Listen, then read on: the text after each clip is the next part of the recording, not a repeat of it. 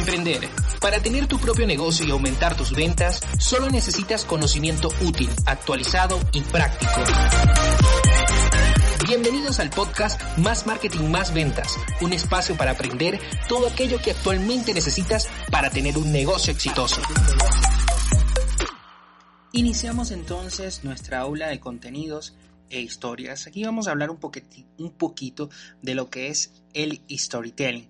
Y es que en marketing es una técnica que consiste en conectar tus usuarios con el mensaje que estás transmitiendo, ya sea a viva voz, por escrito o a través de una historia con su personaje y su trama.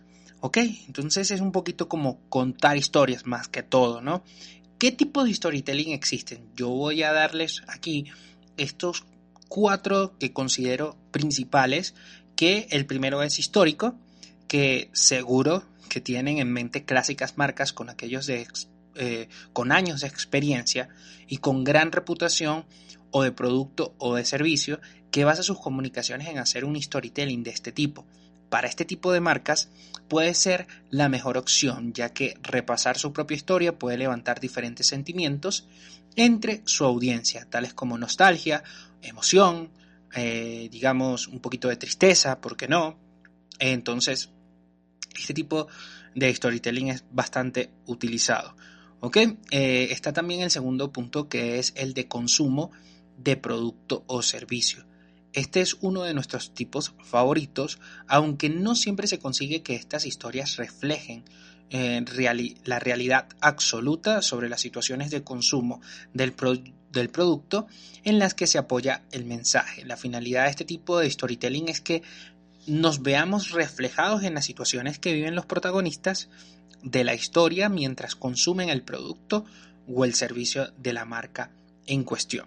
También existen los basados en los, en, los valores de la marca, que es la clave de este tipo de storytelling. Es hacer que los protagonistas de la historia que contamos para apoyar el mensaje encarnen los valores de la marca en sí mismos.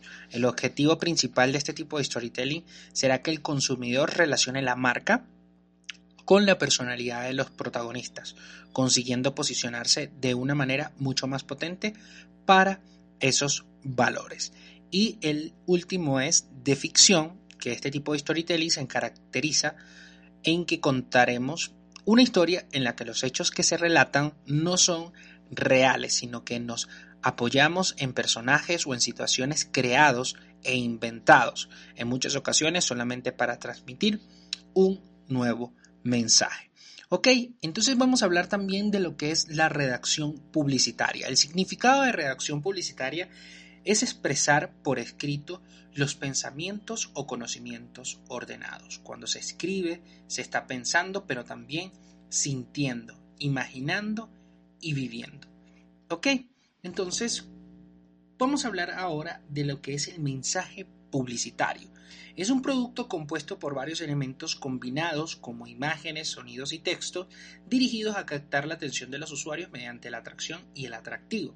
El mensaje publicitario tiene el objetivo de que los usuarios adquieran, utilicen o consuman el producto o servicio al que dicho mensaje hace referencia. Por ejemplo, hemos visto este, mensajes publicitarios muy, muy, muy concretos de lo que es McDonald's, de lo que es Burger King, que eh, hemos visto a través de, Hay una cuenta que se llama El Publicista, si no me equivoco, donde hay mucho contenido con respecto a lo que es Burger King y McDonald's, cómo se han reinventado en países como Asia y por allá, eh, donde, donde se ve cómo conceptualizan la marca con situaciones que se están viviendo actualmente.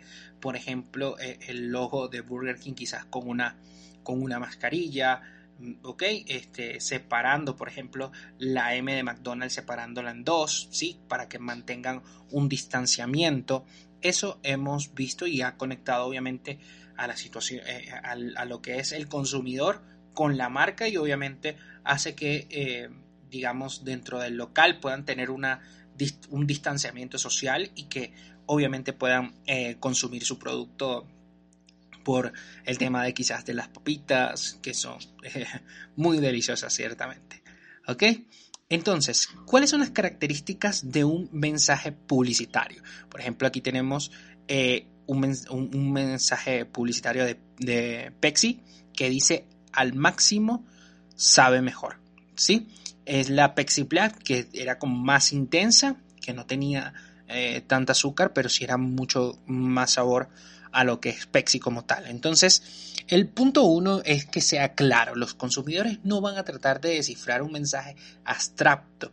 Utilizar las palabras justas y con un sentido único es la mejor forma de captar la atención de los usuarios. No se trata de dejar de lado, de lado la creatividad, sino que utilizarla en beneficio del mensaje. El éxito dependerá de lo que los usuarios entiendan al recibir el mensaje. Para conseguir que tu mensaje llegue en forma directa, nada mejor que un mensaje bien claro. ¿Ok? Al máximo sabe mejor. ¿Por qué sabe mejor? Porque es la Pepsi Black que es mucho más intensa. ¿Ok? También tenemos aquí el punto número dos, que es focalizado. El mensaje publicitario tiene como fin dar visibilidad a las ventajas y beneficios de aquello que se promociona. Sin embargo, un mensaje centrado únicamente en mostrar todos, todas las bondades de un producto y servicio será más confuso para los consumidores. Es preferible focalizar los esfuerzos en uno o dos puntos positivos que serán más fáciles de retener, seguro que tu producto tiene unas características principales o una característica principal que es lo que los distingue de la competencia. Insiste en este punto y además presenta otros puntos fuertes. ¿Ok? Además, tiene que ser eh, un mensaje conciso. Siempre se ha dicho que lo bueno es breve y dos veces eh, y es dos veces más bueno. Se trata de una máxima a aplicar también en publicidad. Un mensaje demasiado largo o extenso será más difícil de recordar para un usuario que otro conciso. ¿Ok? Que diga rápidamente aquello que quiere y que no deje lugar a dudas. La publicidad es cada vez más directa. Ser conciso hoy en día es una virtud en la publicidad. ¿Ok? Esto tienen que tomarlo como un consejo, como, como algo muy específico, porque sinceramente es así. A veces eh, le damos vueltas, como habíamos conversado anteriormente, y no llegamos a darle el mensaje que queremos y transmitir ese mensaje que queremos a nuestros usuarios. Entonces, el mensaje debe ser conciso, ¿ok? Y ya que es una virtud hoy en día en publicidad, además debe ser directo.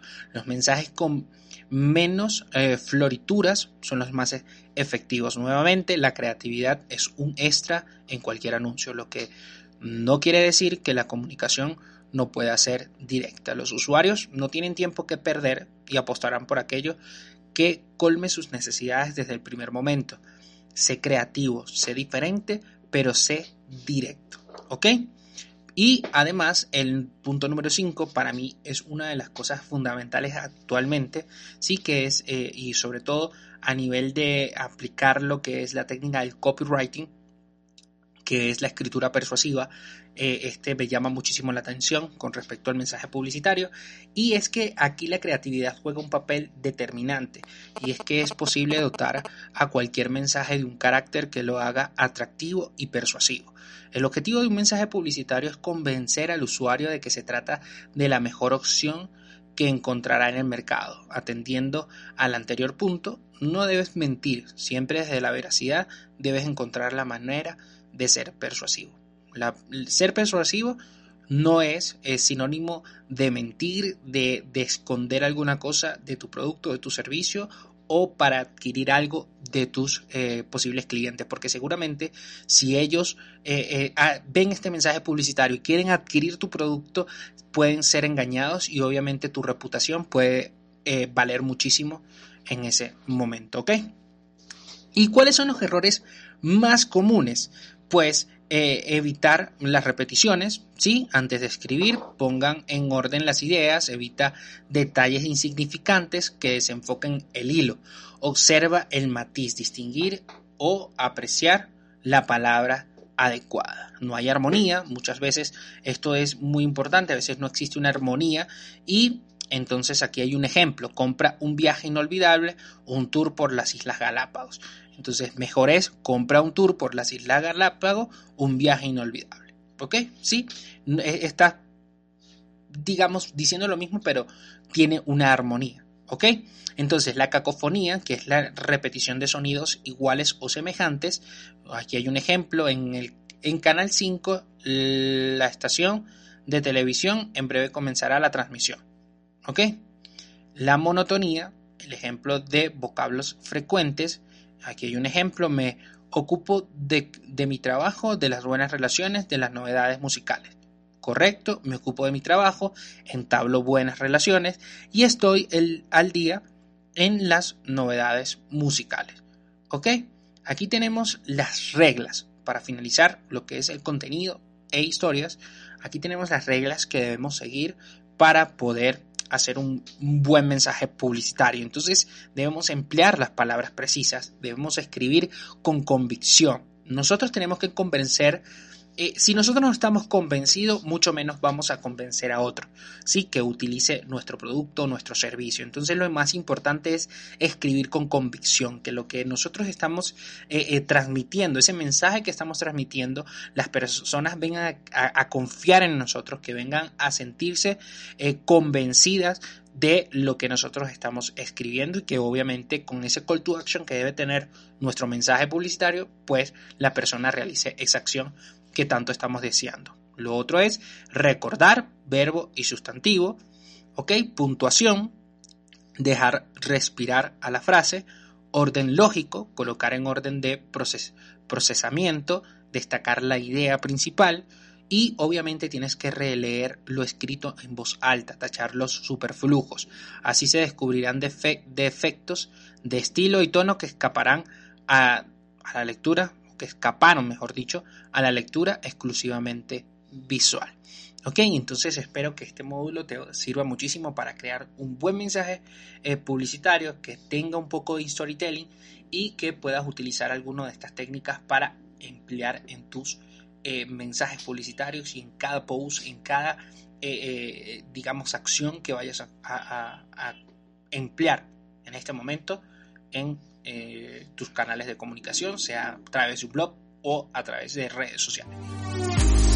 Te espero en el próximo episodio con más contenido, más marketing y más ventas. Y más ventas.